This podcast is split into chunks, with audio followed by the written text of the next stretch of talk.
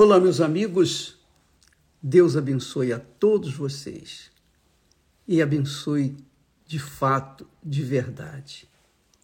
Aliás, quando a gente fala Deus abençoe, é claro que a gente quer que Ele venha nos abençoar, mas essa bênção que nós almejamos, que nós queremos, quer seja para os outros ou para nós mesmos, depende, essa bênção depende da nossa consciência, da nossa inteligência, da nossa, do nosso raciocínio. Ou seja, depende de uma fé consciente.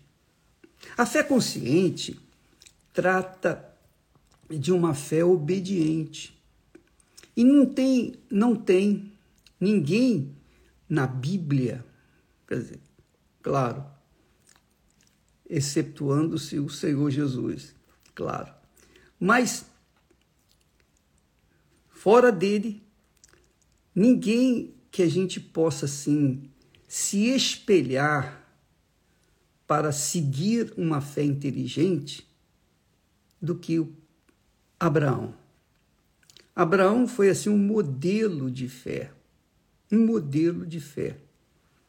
Porque a história de Abraão, se você avaliar direitinho, você vai ver que foi uma história difícil, cheio de dificuldades, problemas, inimigos, cheia de contratempos.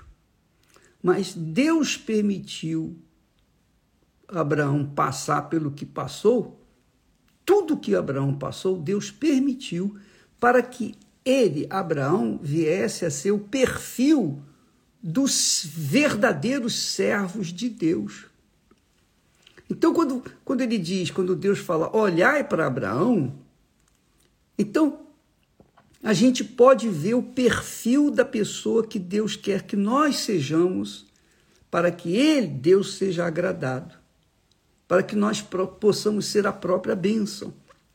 Porque Abraão foi a própria bênção, Abraão foi uma fonte, embora tivesse os seus problemas pessoais. Então, as suas fraquezas humanas, quando ele é, aceitou finalmente é, o conselho de Sara para ter filhos com Agar,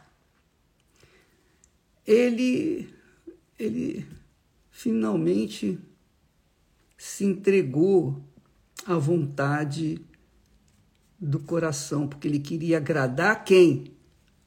A Sara. Ele queria agradar a Sara. Não era ele a si próprio, mas a Sara. Nem a Deus, mas a Sara. Ele errou. Ele errou. Porém, errou por conta da sua natureza humana. Nós erramos também. Nós falhamos também. Todos nós somos susceptíveis aos erros. Por quê? Porque somos vasos de barro, como o apóstolo Paulo fala. Contudo, nestes vasos de barro, há o grande depósito de ouro, puro, puríssimo, que é o Espírito Santo. Então, Deus, mesmo assim, manda que a gente ore para Abraão. Para mim, pessoalmente, eu sempre vi Abraão como o, o meu, digamos assim, o herói do Velho Testamento. Porque ele foi um homem de fé. Você sabe lá o que é chegar ao ponto de sonhar, desejar, almejar um filho que Deus só veio lhe dar quando ele estava com 100 anos, quer dizer, 25 anos. Abraão viu, depois de 25 anos que Deus o chamou, Abraão viu o seu filho tão querido, Isaac, nascido da sua própria esposa mesmo numa idade avançada. Quer dizer, Abraão tinha 90, 100 eh, anos e a, e a Sara tinha 90. E ela era estéreo. Mas ainda assim, ele viu, pegou nos braços o seu filho tão querido. E quando o filho estava com seis, sete anos, mais ou menos, então Deus lhe pede aquele filho para ser sacrificado no Monte Moriá. E Abraão obedeceu. Ele nem falou com Sara, falou para ninguém. Ninguém sabia. Só ele e Deus, mais ninguém. Mas ele obedeceu. Quer dizer, a obediência envolve sacrifício.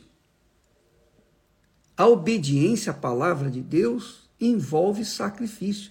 Também o pecado envolve sacrifício. Você tem que sacrificar o seu eu para não satisfazer a sua carne. Então, é, é questão de inteligência, só de inteligência. Por exemplo, como está escrito, tudo que o homem semear, o, isso também ceifará.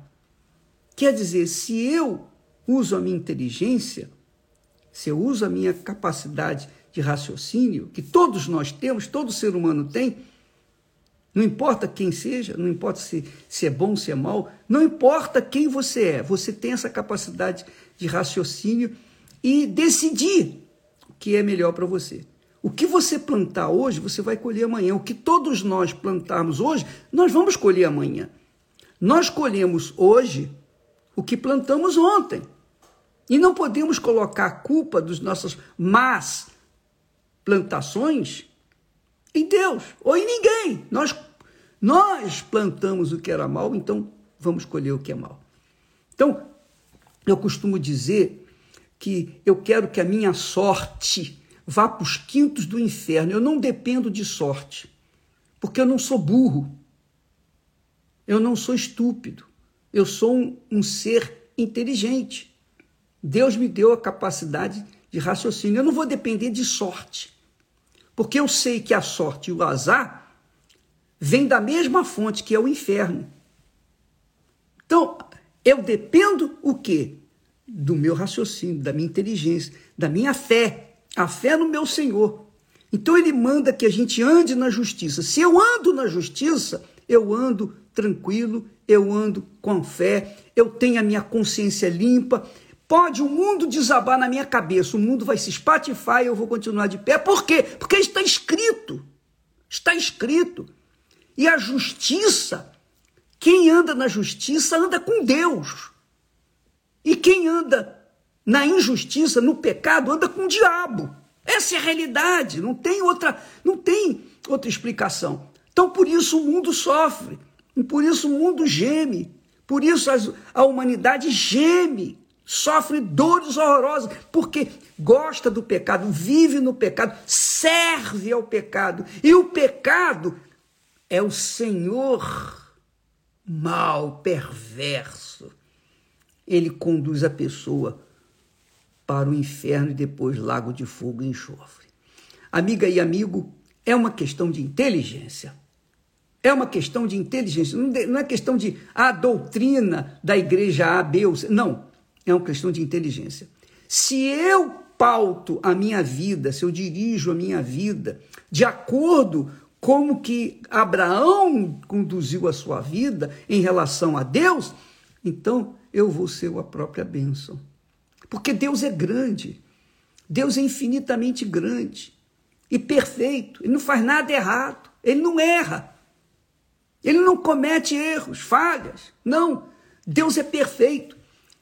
Porque Deus é justo, é a própria justiça. E quem é de Deus anda na justiça, no, no que é certo. Não é só você dar o troco certo que você faz, com, se conduz à justiça. É, é você, o pensamento seu, o que você quer para os outros. O que você quer para os outros. O que você quer para os outros, obviamente, se você é uma pessoa de Deus, você não quer o mal para os outros, você quer o bem. Você quer para si o que, o que você quer para os outros. Você quer dar para os outros o que você tem, o que está dentro de você.